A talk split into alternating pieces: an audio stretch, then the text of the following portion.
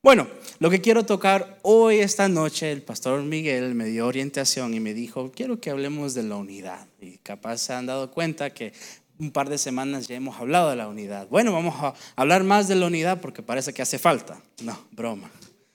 Sé que aquí en esta iglesia somos unidos, creemos en las familias unidas por la restauración, esa restauración por medio del vínculo perfecto que es Jesucristo. Pero quiero hablarte de tres cositas acerca de la unidad. Porque la gran pregunta es, ¿por qué deberíamos de estar unidos? Parece una pregunta sencilla, pero ¿por qué realmente? Yo le digo por qué. Porque juntos somos más fuertes. Entonces, si tiene una notita o quiere recordarse de algo, punto número uno, porque juntos somos más fuertes. Ahora los, los de allá, los de los medios me van a ayudar con, las, con los versículos. Vamos a ir todos al libro de Hebreos, capítulo 10, versículo 25. Hebreos 10, 25. Yo voy a estar leyendo de la nueva traducción viviente y dice así, y no dejemos de congregarnos, como lo hacen algunos, sino animémonos unos a los otros, sobre todo ahora que el día de su regreso se acerca. Amén. Entonces dice, dice la palabra de Dios que nos congreguemos, que van a haber algunos que por costumbre no se congregan, no se quieren reunir, Dice, no, está mejor solo verlo en vivo, no está mal ver las cosas en vivo, por ahí saliste bien tarde del trabajo, por ahí estás enfermo, por ahí lo que sea. Hay situaciones, ¿verdad? Pero dice la Biblia, por lo menos, no lo digo yo, sino lo dice la Biblia, que congreguémonos. Es importante congregarnos. ¿Por qué? Porque la venida de Cristo es pronto. Y sabe, el congregarnos nosotros no es para agradarle a Dios, si bien agrada a Dios, pero no por el motivo que, pensamos nosotros. Nosotros pensamos capaz que yo al venir a la iglesia ando como estando bien, estoy bien con el Señor. Hay gente que viene y dice, no, yo voy a la iglesia todos los domingos porque tengo que estar bien con el Señor. Y déjame decirte que aunque vengas a la iglesia todos los días, no vas a estar bien con el Señor, porque lo único que te hace bien con el Señor es el sacrificio de Jesús. Claro. Pero ¿por qué dice la Biblia congreguémonos? Porque Dios sabe que nosotros unidos somos más fuertes. Juntos somos más fuertes. Cuando un hermano está debilitado y viene a la iglesia, otro hermano lo puede venir a cobijar, fortalecer. Cuando un hermano cae en pecado y está ahí, se siente culpable, se siente que no puede más, ahí están alrededor de los otros hermanos para levantarnos. Porque siete veces cae el justo y siete veces qué? Se levanta. Amén. Entonces, por eso que dice la Biblia, por lo que nos dice Dios, no, se, no dejen de congregarse, porque ustedes juntos son más fuertes. ¿Saben? Hay un dicho que dice, si quieres llegar rápido, ve solo. Si quieres llegar lejos, ve en equipo. Y aquí tenemos un gran equipo, amén. Piense usted en lo que usted quiere crecer en el Señor, lo que quiere hacer para el Señor, en la visión de la iglesia o la visión que, que Dios ha puesto en su corazón, en su mente. Si quieres llegar rápido a cierta meta, hazlo solo, no le digas a nadie. Pero si quieres llegar lejos, tener un impacto que, no afecte solo tu vida y tu alrededor, sino más allá, hazlo en equipo. Hazlo en equipo. Amén. Hay una anécdota eh, que, que, lo hacen muy frecuentemente en muchos muchos, eh, se dicen team building exercises, ejercicios de hacer equipo. Y va así, agarran un palillo de esos que uno se limpia después de comer carne. No sé, a mí siempre se me atora entre los dientes la, comida, pero los, tooth, los tooth, little toothpicks. puede agarrar un palillo y cualquier persona lo puede quebrar en dos, incluso los niños.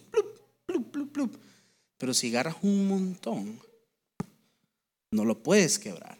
Ya sea aunque uno lo puedes quebrar, pero no todos. Porque juntos somos más fuertes. Es más, dice la Biblia que el diablo, el enemigo, Satanás, como quieras decir, anda buscando a quien devorar. Buscando a quien devorar. Póngase una imagen de por ahí un lobo o un león buscando devorar. ¿Y cómo nos describe a nosotros la Biblia? Como ovejas. ¿Saben las ovejas? no estoy diciendo que nosotros, nosotros somos tontos, pero las ovejas, por, por usualmente, son un poquito torpes. y necesitan que el pastor venga, los empuje y los arrastre y los limpie. Y hay incluso de aquellas que si se caen con las patas para arriba, no se puede levantar sola. Necesita que el pastor lo ayude. Es por eso que en esas, todas esas imágenes que uno piensa que ve a Moisés o Abraham y tienen el bastón, el bastón es así y después corre así. Y esa parte que corre así es para poder agarrar el animal y levantarlo. Pero juntos, juntos somos más fuertes. Entonces, si estamos en un momento de debilidad, no somos como esa oveja que está perdida y después viene Satanás y porque fíjese, fíjese lo que pasa muchas veces. Que cuando uno se siente que no está bien con el Señor, ¿qué es lo primero que hace? No, no estoy bien con el Señor. No voy a ir a la iglesia. Eso es raro. ¿Por qué que digo raro? Porque es cuando más deberíamos ir a la iglesia. No venimos a la iglesia para, no, perdón, ¿cómo lo explico? No venimos a la iglesia cuando estemos bien. Si estamos bien, podemos venir.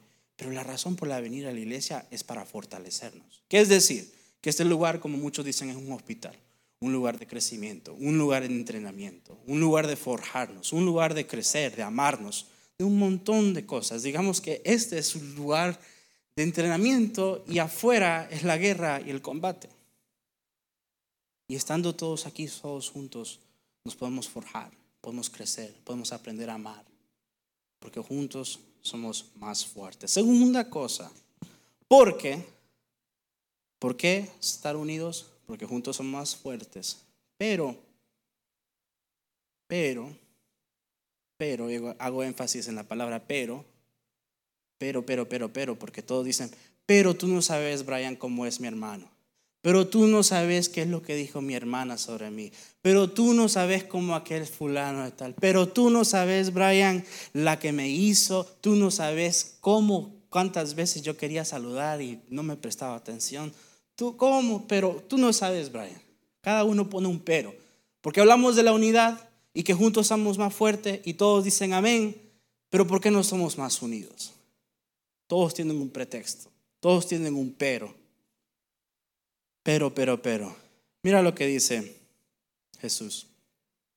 Vayamos al libro de Mateo. Capítulo 18.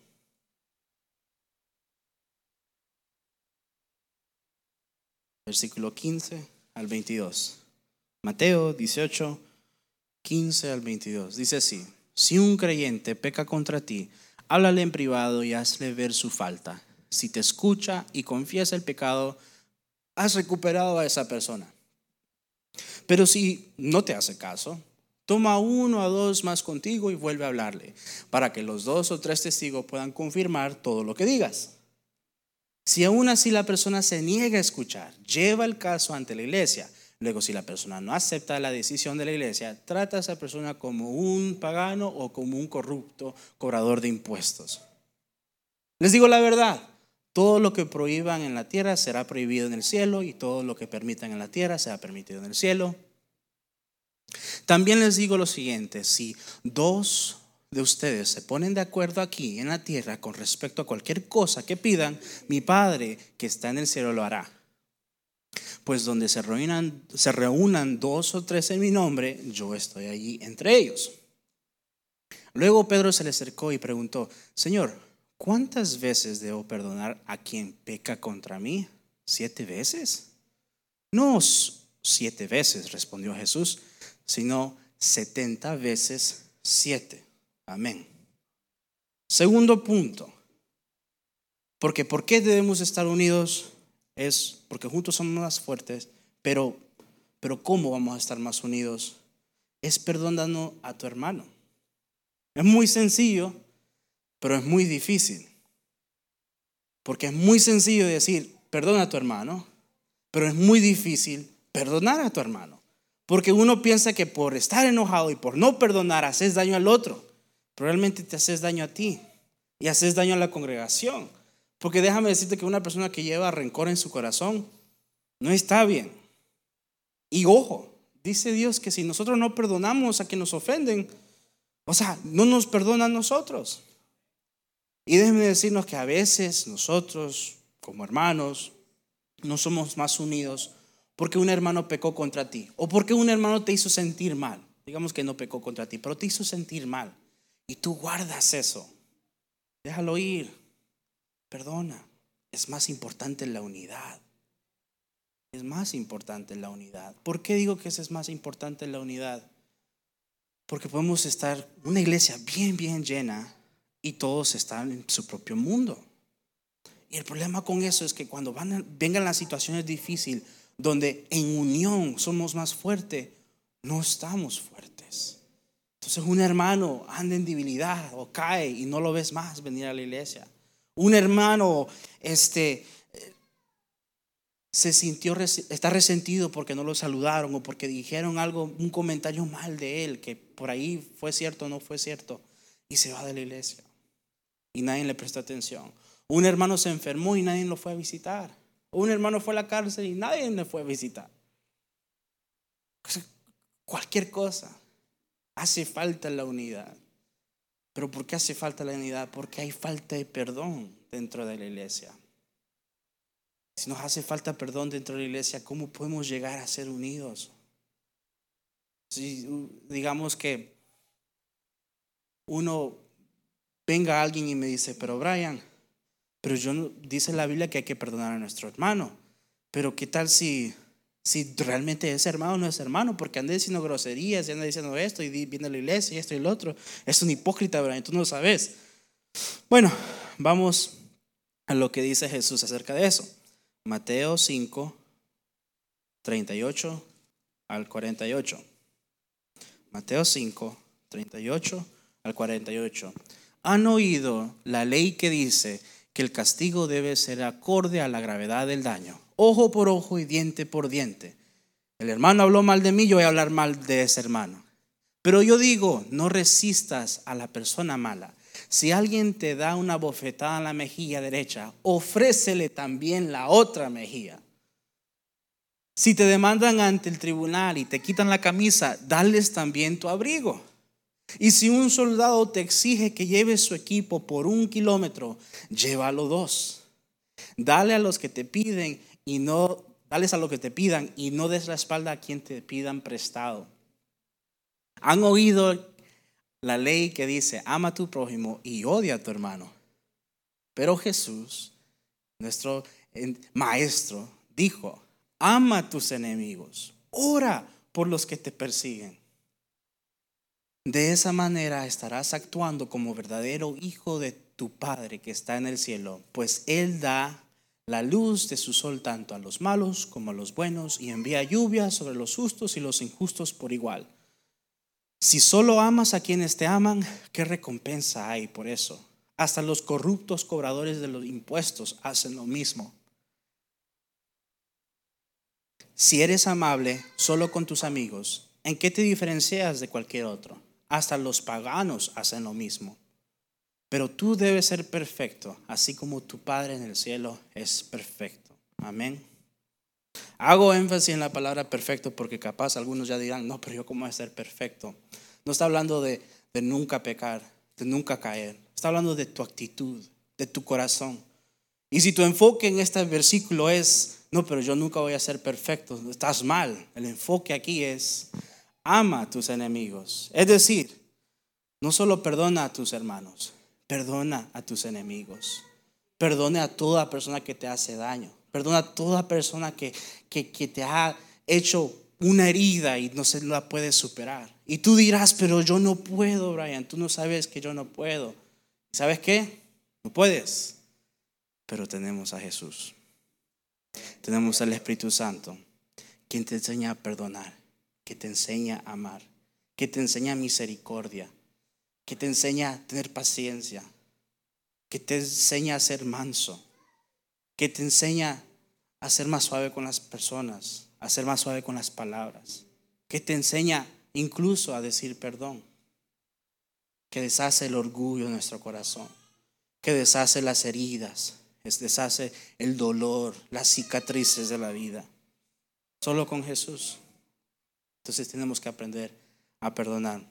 Antes de continuar, vayamos a 1 de Corintios, capítulo 12, versículo 12 al 27. El cuerpo humano tiene muchas partes, pero las muchas partes forman un cuerpo entero. Lo mismo sucede con el cuerpo de Cristo. Entre nosotros hay algunos que son judíos y otros que son gentiles, algunos que son esclavos y otros son libres, pero todos fuimos bautizados en un solo cuerpo por un mismo espíritu y todos compartimos el mismo espíritu. Así es, el cuerpo consta de muchas partes diferentes, no de una sola parte. Y el pie dijera, no formo parte del cuerpo porque no soy mano no por eso dejará, dejaría de ser parte del cuerpo. Y si la oreja dijera, no formo parte del cuerpo, ¿por qué no soy ojo? ¿Dejaría por eso ser parte del cuerpo? Si todo el cuerpo fuera ojo, ¿cómo podríamos oír? Y si todo el cuerpo fuera oreja, ¿cómo podríamos oler? Pero nuestro cuerpo tiene muchas partes y Dios ha puesto a cada parte justo donde Él quiere. Qué extraño sería el cuerpo si tuviera solo una parte. Efectivamente hay muchas partes, pero un solo cuerpo. El ojo nunca puede decirle la mano, no te necesito. La cabeza tampoco le puede decirle el pie, no te necesito. De hecho, algunas partes del cuerpo que parecieran las más débiles y menos importantes en realidad son las más necesarias. Y las partes que consideramos menos honorables son las que vestimos con más esmero. Así que protégémonos con mucho cuidado esas partes que no deberían verse. Mientras que las partes más honrables no precisan a esa atención especial. Por eso Dios ha formado el cuerpo de tal manera que se les dé más honor y cuidado a esas partes que tienen menos deformidades. Eso hace que haya armonía entre los miembros a fin de que los miembros se preocupen los unos por los otros. Si una parte sufre, las demás partes sufren con ella. Y si una parte se le da honra, todas partes se alegran. Todos ustedes son conjuntos, son el cuerpo de Cristo y cada uno de ustedes es parte de ese cuerpo. Amén. Entonces todos somos un cuerpo. Todos deberíamos estar más unidos. Cada persona aquí tiene una función especial en el reino de Dios. Y aunque parezca que lo que tú haces es insignificante, déjame decirte que no lo es. Por ahí estás en un camino, en un proceso, de crecimiento. Un día llegará el día donde vas a poder dar fruto de lo que Dios está haciendo en tu corazón. Pero es importante que hasta ese día estés más unido a la iglesia, más unido a tus hermanos. Porque uno, juntos somos más fuertes. Dos, ¿cómo vamos a llegar a esta unidad? Perdona a tu hermano. Porque cuando tú aprendes a perdonar a tu hermano, ya sea por lo que dijo o por lo que no dijo, y, te, te aferras más a esa unidad, déjame decirte que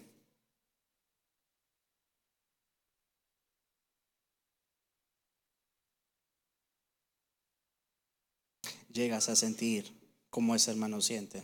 Llegas a doler como ese hermano siente.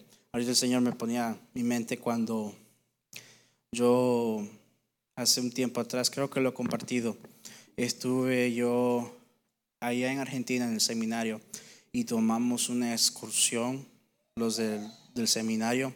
Fuimos a un parque de una de las muchachas de las que estaban ahí. Tenía como un rancho y fuimos todos ahí a comer fajita, y, todo. Y me acuerdo que yo y el otro encargado hicimos como un mini culto. Y en ese mini culto el Señor ahí se movía, se paseaba. Y de repente me pone en mi mente una imagen, Jesús con sus discípulos. Y, se acuerdan cuando Jesús le dijo a Tomás que tocara, o sea, los hoyos, los huecos en sus manos y, y Tomás vino y tocó. Ya había dicho Tomás, ah, no, realmente sé que sos tú. Y dijo Jesús, no, toca, toca. Y Tomás va y toca. Y el Señor me, me, mostraba y me decía que en ese momento los discípulos podían reconocerlo a Él por las llagas y la herida que tenía. Podían distinguir quién era Jesús, que era realmente Jesús. Y en ese momento, en el Espíritu, el Señor me ministra y me dice, diles a ellos que por sus llagas se van a conocer uno al otro. Porque en ese tiempo estábamos todos juntos, vivimos en una casa, éramos como 40. Imagínense 40 jóvenes, 20 muchachas y 20 eh, muchachos, jóvenes, jovencitas.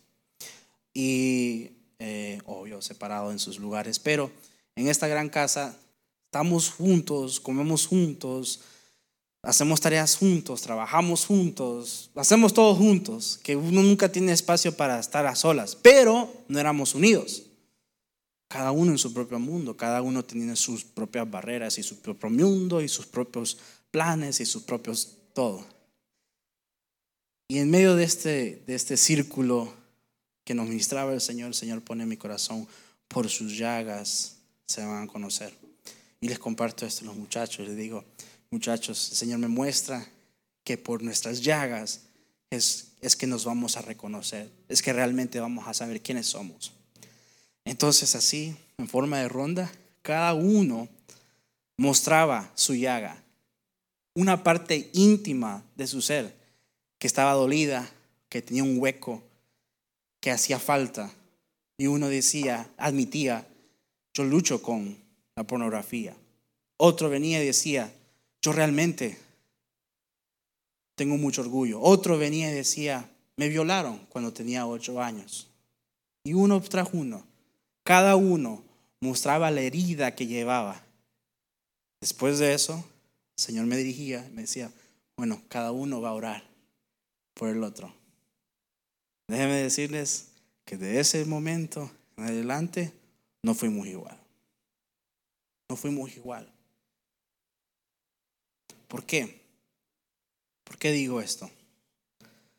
Porque muchos de nosotros, hermanos y hermanas, porque un hermano, tú le abriste el corazón y te traicionó como Judas, dices, no, a nadie le comparto, a nadie le abro mi corazón, a nadie le vuelvo a abrir algo parte íntimo de mí, porque si no se van a burlar o porque van a decir esto, van a decir lo otro.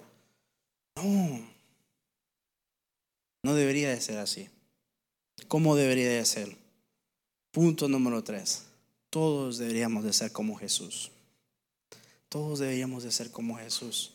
Él era manso, él era suave, él era humilde. Escuchaba y no echaba de menos a nadie. Y amaba con todo su corazón. Incluso amaba en la cruz del Calvario cuando lo estaban matando. ¿Y qué decía desde arriba? ten misericordia de ellos, que no saben lo que hacen. Esa es la actitud que deberíamos de tener. Si un hermano o hermana te traiciona, traiciona tu confianza, no tomes ese momento para llenarte de rencor y decir, yo no le vuelvo a hablar con ese hermano hermana porque me traicionó. No, déjalo al Señor. Señor, perdónalo. Ora por esa persona. Señor, perdónalo porque no sabe cómo me hizo daño. Y este daño que yo siento, Señor, yo te lo entrego a ti. Y así vamos a poder estar más en unidad. Porque déjenme decirles algo, no se han puesto a pensar en esto. Había una gran multitud que estaba frente a Jesús y otro criminal. Y la gente gritó, crucifiquen a Jesús y dejen libre a ese criminal.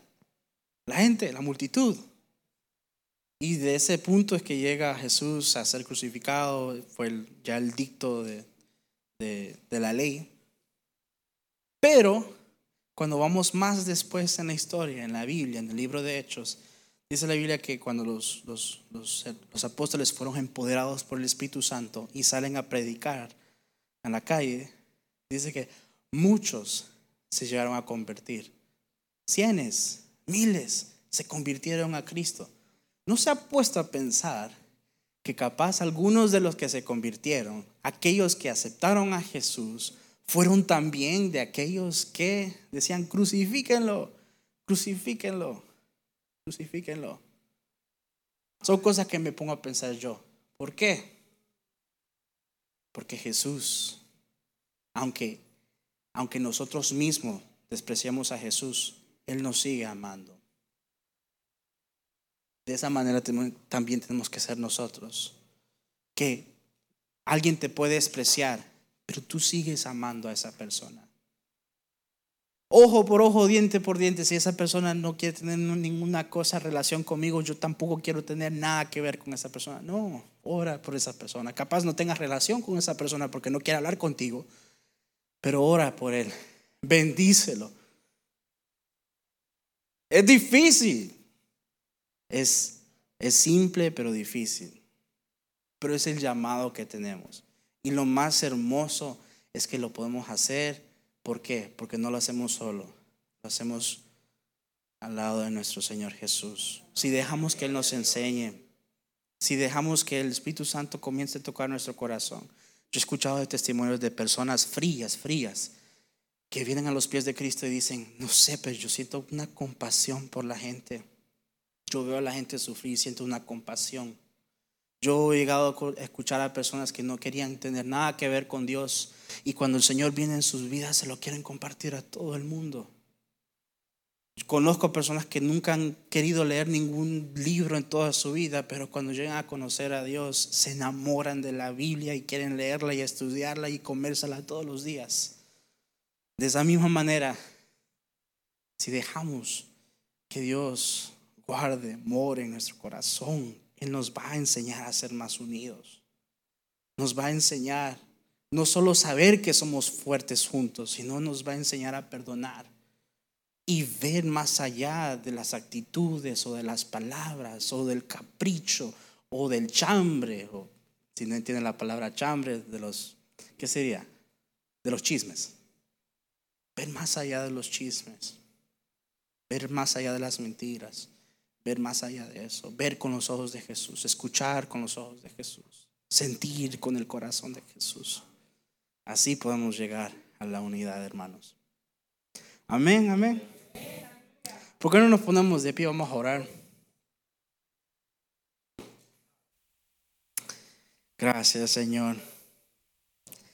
Gracias, Señor. Padre, te damos gracias en esta hora porque tú has hablado. Porque tú, Señor, que conoces la situación de cada hermano o hermana, Señor, tú escogiste este lugar, este momento especial para hablarnos de la unidad, Señor. Señor, en este momento, Señor, te pedimos perdón, Señor.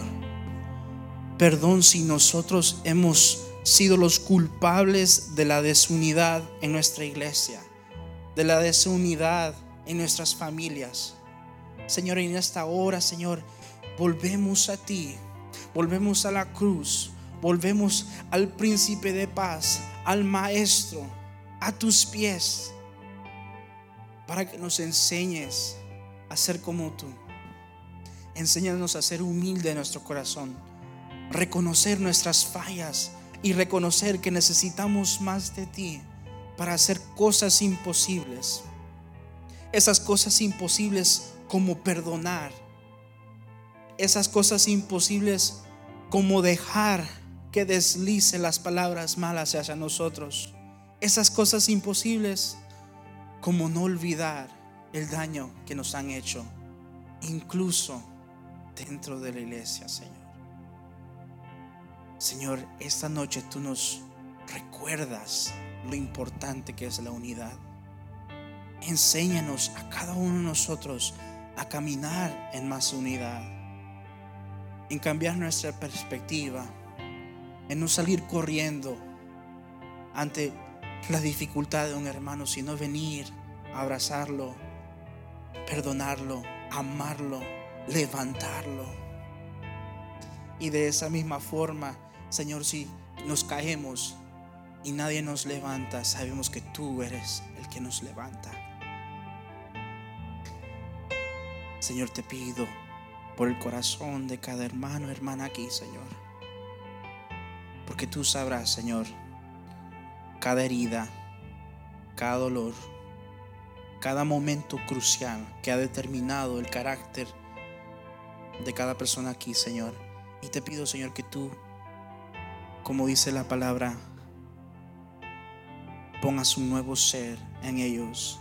Si bien ya lo hiciste cuando cuando vino el Espíritu Santo, ahora pido una porción mayor de tu Espíritu sobre cada corazón en este lugar para que nos parezcamos más a ti, para que podamos ser mansos, humildes, con carácter y amor del cielo. Gracias, Padre. Gracias, Padre. Señor, bendigo la vida de cada hermano y hermana aquí, Señor, sabiendo que la palabra, Señor, que tú has depositado, Señor, caerá en buena tierra, Señor, y dará fruto a su debido momento, Padre. Señor, los bendigo en el nombre de Jesús. Amén y amén.